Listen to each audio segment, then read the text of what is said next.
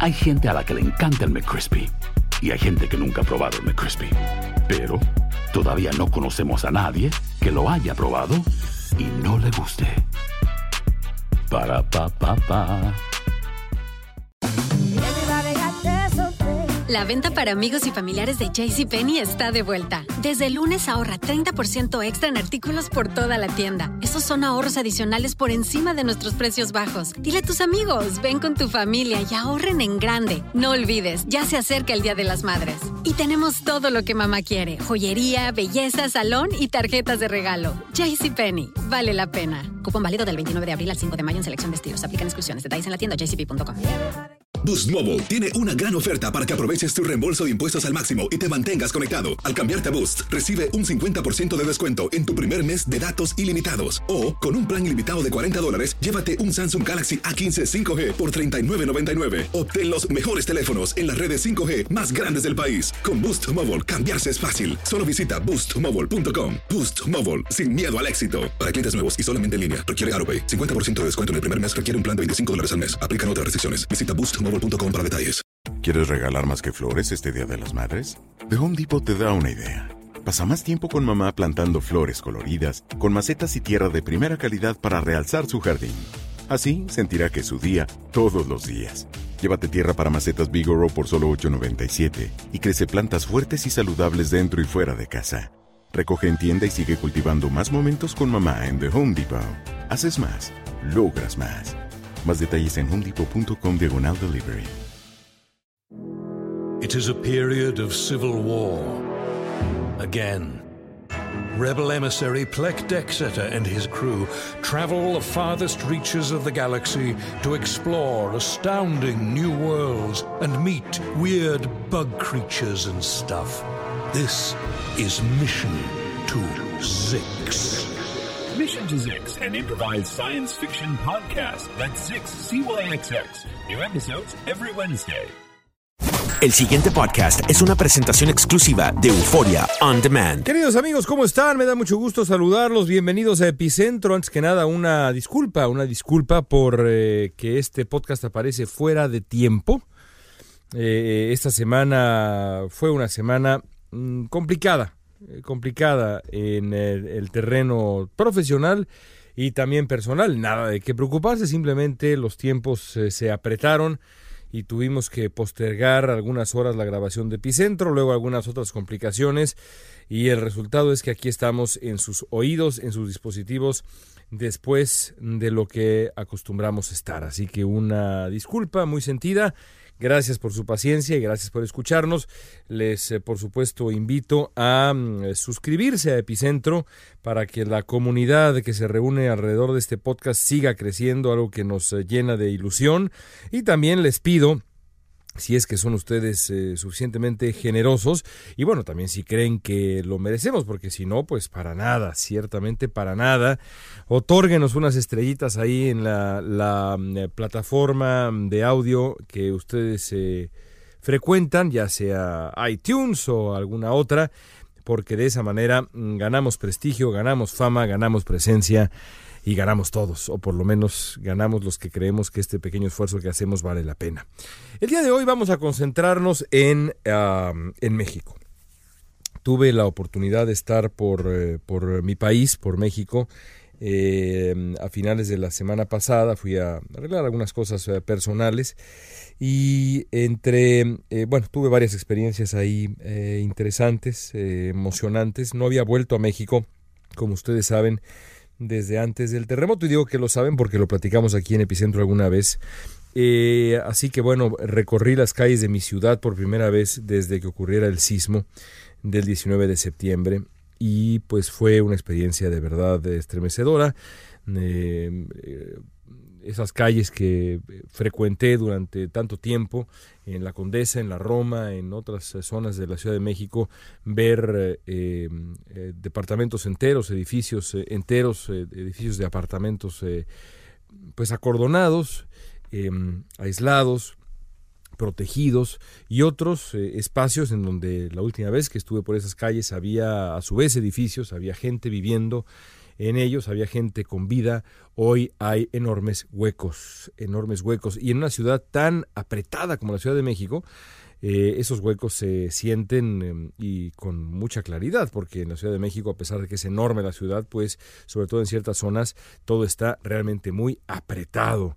Así que ver de pronto un espacio que dejó un edificio es, ah, es algo muy notable. Eh, alrededor de estos edificios había eh, bardas, eh, evidentemente para proteger el hueco que queda ahí y, demás.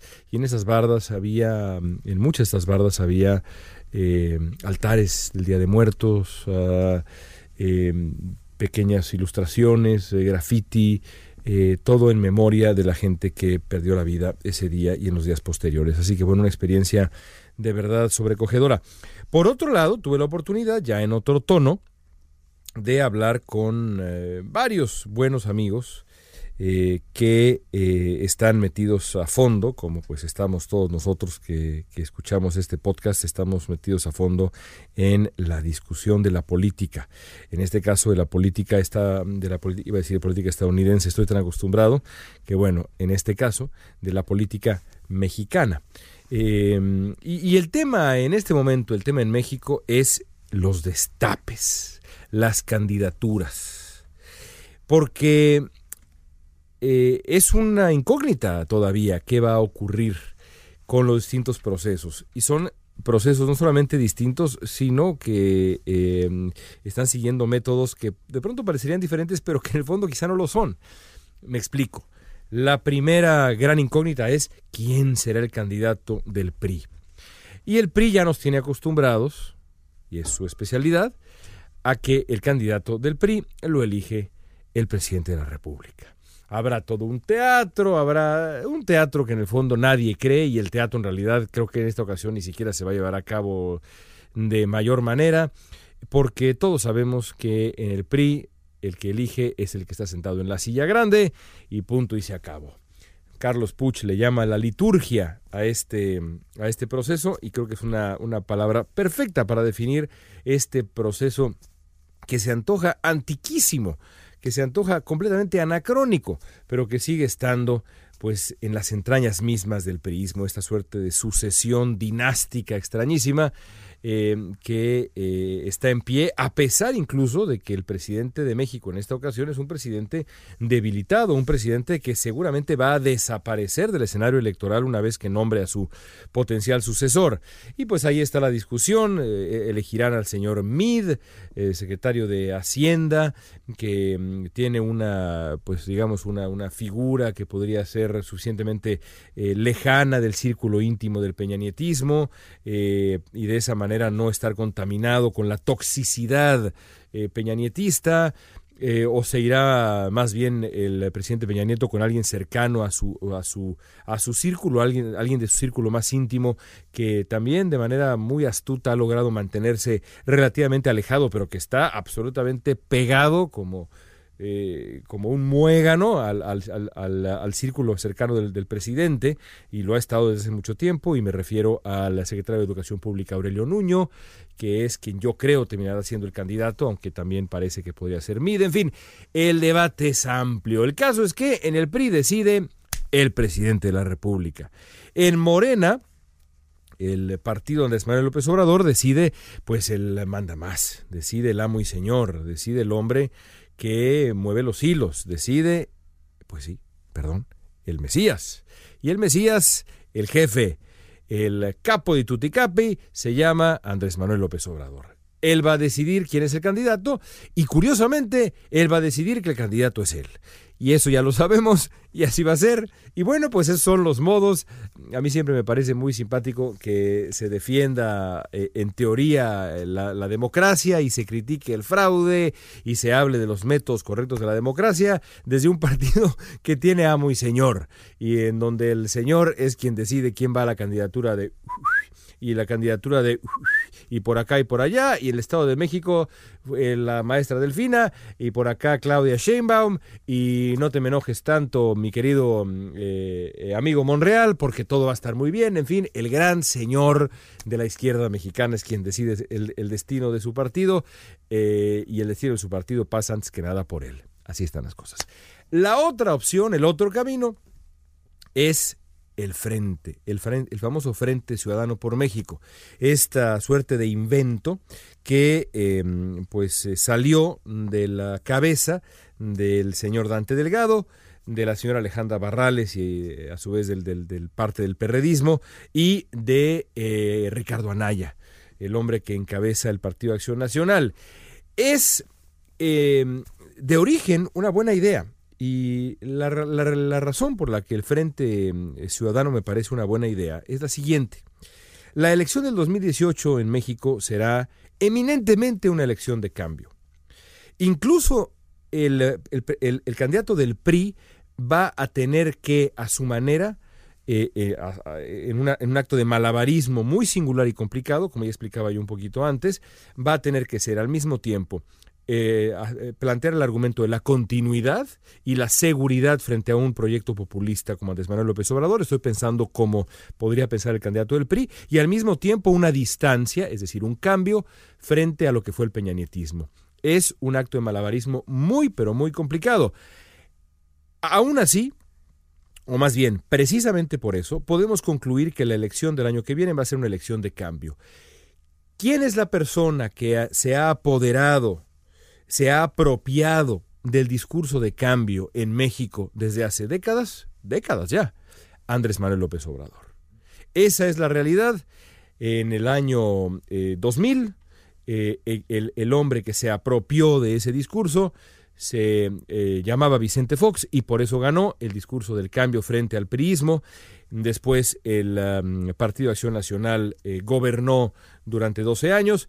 Eh, Enrique Peña Nieto se adueñó después de una suerte de mensaje de cambio que le funcionó lo suficiente como para eh, suceder, suceder al, al PAN en el poder también al mismo tiempo vendiendo este argumento del peligro que para México representaba Andrés Manuel López Obrador, un discurso que vamos a escuchar, que ya escuchamos en el 2006, que escuchamos en el 2012 y que escucharemos de nuevo en el 2018. El caso es que en esta ocasión esta necesidad de cambio eh, encarna casi en su totalidad o encarnaba casi en su totalidad en Andrés Manuel López Obrador, exclusivamente en Andrés Manuel López Obrador, porque si la candidata del Partido Acción Nacional hubiera sido Margarita Zavala, por ejemplo, eh, habría sido, digamos, un poco complicado que el PAN hubiera vendido ese mensaje, el mensaje de nosotros somos un cambio, haremos las cosas diferentes, porque por supuesto eh, esta suerte como de gran eh, reconstrucción dinástica del calderonismo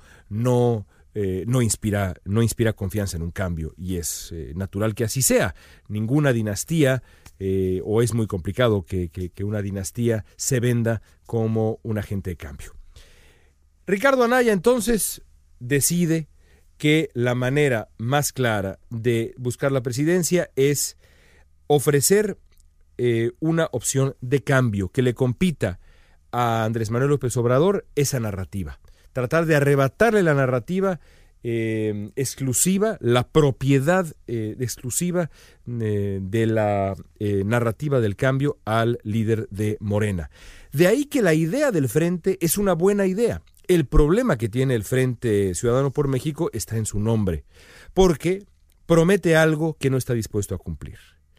En un eh, intento algo descarado por adueñarse de este discurso antisistema eh, y rebasar por, digamos, la izquierda, por, por, por verlo de alguna manera, si por la izquierda eh, pensamos en el discurso antisistema, en este caso en particular, en su intento y obsesión por rebasar por la izquierda Andrés Manuel López Obrador y su discurso de cambio, eh, recurrieron a la palabra de moda. La palabra de moda, y la palabra de moda no es antisistema, la palabra de moda es ciudadano. La idea de que la mejor manera de eh, sacudir al sistema político mexicano es ofreciendo una opción no política, es decir, una opción ciudadana. El problema que tiene el frente es que hay una contradicción profunda en el propio nombre y en las intenciones reales del frente, porque no nos hagamos, y ellos tampoco deberían hacerse, ese frente tiene ciudadano en el fondo por lo menos cuando se trata de la presidencia de México y la búsqueda de la presidencia de México, lo que yo tengo de chaparro y tengo el gusto de medir 1.92. O si quiero, si quieren que suene un poquito menos eh, autorreferencial en lo físico, lo que yo tengo de americanista, que por cierto espero que cuando ustedes escuchen este podcast Cruz Azul haya tenido ya una ventaja en los cuartos de final del fútbol mexicano contra el América. Nada, absolutamente nada, porque es un vehículo y lo sabemos todos para que Ricardo Anaya se lance a la presidencia de México. Ricardo Anaya no tiene cartas credenciales, como tampoco los debería tener Andrés Manuel López Obrador, que es parte del sistema desde hace décadas, y por supuesto no las tiene el PRI, como para presentarse como un auténtico outsider o como muchísimo menos un candidato ciudadano. ¿Qué le queda al frente? Le quedan dos caminos. Un camino es seguir, seguir mintiéndose, seguir engañando, eh, imaginar que la amnesia colectiva que de pronto afecta a los votantes mexicanos le ayude a eh, dejar de lado eh, esta contradicción que, está en el origen mismo del proyecto y en el nombre mismo del proyecto. Y la otra opción es que eh, Ricardo Anaya y sus compañeros eh, que le acompañan asuman los costos de la postulación eh, personalísima de un, de un político y al mismo tiempo abran la baraja del Frente Ciudadano a auténticos ciudadanos en otros cargos. Es quizá la única salida que le queda al frente, porque nadie espera realmente que ya a estas alturas el frente que nace contra el reloj, porque el candidato del PRI lo conoceremos muy pronto y el candidato de Morena lo conocemos ya todos, nadie espera que haya un proceso de verdad abierto, de verdad, eh, sí, de verdad abierto a la ciudadanía y a otras opciones. Por supuesto, el gran riesgo, y algo que beneficiaría eh, a Andrés Manuel López Obrador y al potencial candidato del PRI es que ese frente, por las ambiciones personales, por la torpeza del grupo, por lo que ustedes digan y manden, simplemente no cuaje y el PRD presente un candidato y el PAN presente otro candidato y el voto se fragmente. Si el voto se fragmenta, ¿quién sale beneficiado? Salen aquellos, salen beneficiados aquellos que tienen un voto duro. ¿Quién tiene un voto duro? Sobre todo, sobre todo, papá PRI. Sobre todo, papá PRI. Por supuesto también Andrés Manuel López Obrador, aunque una candidatura del PRD eh, atractiva podría restarle por ahí, morderle a López Obrador, quitarle, erosionarle algunos dígitos mm, eh, porcentuales que le dolería al candidato mm, de Morena. Pero también un frente fracturado beneficia de una u otra manera también a Andrés Manuel López Obrador, pero sobre todo beneficia al PRI. El escenario ideal para el PRI es una oposición fragmentada, porque el PRI cuenta entonces con su voto duro, con su enorme maquinaria, que es eh, eh, desleal, que es corrupta, que es muy profesional, que es brutal e implacable. Todos esos valores y esos defectos que enumero se, se juntan para definir lo que ha sido el priismo. Así que el Frente y sus protagonistas tienen un reto muy grande por delante. Al momento en que grabamos este podcast, hay la amenaza de Miguel Ángel Mancera de que si no se abre el proceso de selección de candidato, él se retira. Yo sé que hay otros perredistas eminentes, como por ejemplo el gobernador de Michoacán, Silvano Aureoles, ah, que tampoco estaría contento si el proceso se cierra. Eh, si existe una suerte de dedazo dentro del Frente Ciudadano por México en favor de Ricardo Anaya, aunque sea un, un dedazo mal disfrazado. Así que el reto es enorme. Si logran mantener la unión, si logran llegar unidos al 2018, si logran evitar esa fractura, entonces el Frente tendrá una posibilidad real de pelear por la presidencia de México. En este momento, sin embargo, esa posibilidad se ve, creo yo, bastante pero bastante lejos. Amigos, nos escuchamos de nuevo la próxima semana. El pasado podcast fue una presentación exclusiva de Euphoria On Demand. Para escuchar otros episodios de este y otros podcasts, visítanos en euphoriaondemand.com. It is a period of civil war. Again. Rebel emissary Plek Dexeter and his crew travel the farthest reaches of the galaxy to explore astounding new worlds and meet weird bug creatures and stuff. This is Mission to Zix. Mission to Zix, an improvised science fiction podcast. That's Zix, C-Y-X-X. New episodes every Wednesday. Hay gente a la que le encanta el McCrispy y hay gente que nunca ha probado el McCrispy. Pero todavía no conocemos a nadie que lo haya probado y no le guste. Para pa pa pa. La venta para amigos y familiares de JCPenney está de vuelta. Desde el lunes ahorra 30% extra en artículos por toda la tienda. Esos son ahorros adicionales por encima de nuestros precios bajos. Dile a tus amigos, ven con tu familia y ahorren en grande. No olvides, ya se acerca el Día de las Madres. Y tenemos todo lo que mamá quiere: joyería, belleza, salón y tarjetas de regalo. JCPenney, vale la pena. Cupón válido del 29 de abril al 5 de mayo en selección de estilos. Aplican exclusiones. Detalles en la tienda jcp.com. Boost Mobile tiene una gran oferta para que aproveches tu reembolso de impuestos al máximo y te mantengas conectado. Al cambiarte a Boost, recibe un 50% de descuento en tu primer mes de datos ilimitados. O, con un plan ilimitado de 40 dólares, llévate un Samsung Galaxy A15 5G por $39.99. Obtén los mejores teléfonos en las redes 5G más grandes del país. Con Boost Mobile, cambiarse es fácil. Solo visita boostmobile.com. Boost Mobile, sin miedo al éxito. Para clientes nuevos y solamente en línea, requiere AroPay. 50% de descuento en el primer mes requiere un plan de 25 dólares al mes. Aplican otras restricciones. Visita para detalles. ¿Quieres regalar más que flores este Día de las Madres? The Home Depot te da una idea. Pasa más tiempo con mamá plantando flores coloridas, con macetas y tierra de primera calidad para realzar su jardín. Así sentirá que es su día todos los días. Llévate tierra para macetas Bigoro por solo $8.97 y crece plantas fuertes y saludables dentro y fuera de casa. Recoge en tienda y sigue cultivando más momentos con mamá en The Home Depot. Haces más, logras más. Más detalles en homedepot.com diagonal delivery.